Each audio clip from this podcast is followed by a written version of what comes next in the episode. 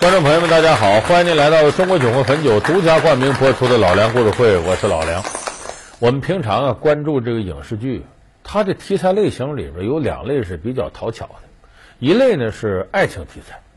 这爱情题材呢，主要是女性观众看，你只要这个情节别那么雷人，这个男女主人公啊，尤其是男主人公还算帅气，别弄得太难看，基本上这个收视率就有保障。这是给女人看的，给男人看比较讨巧的是哪类题材呢？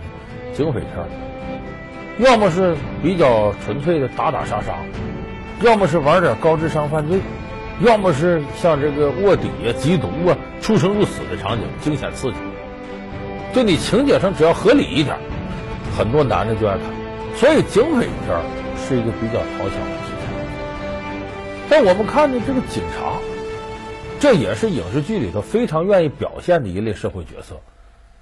那么这里边表现的警察，是不是就是我们生活当中的呢？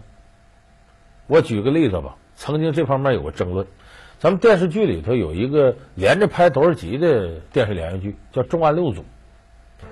《重案六组》呢，呃，一开始是李成儒演那个大曾，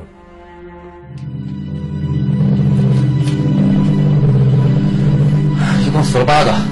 都是你的。客厅三个，两间睡房各两个，卫生间还有一个。现场发现了两件凶器，剪子和菜刀，上面均有血迹。认真勘查啊！自大门入口处，从左至右，一个一个编号，包括每一个细节。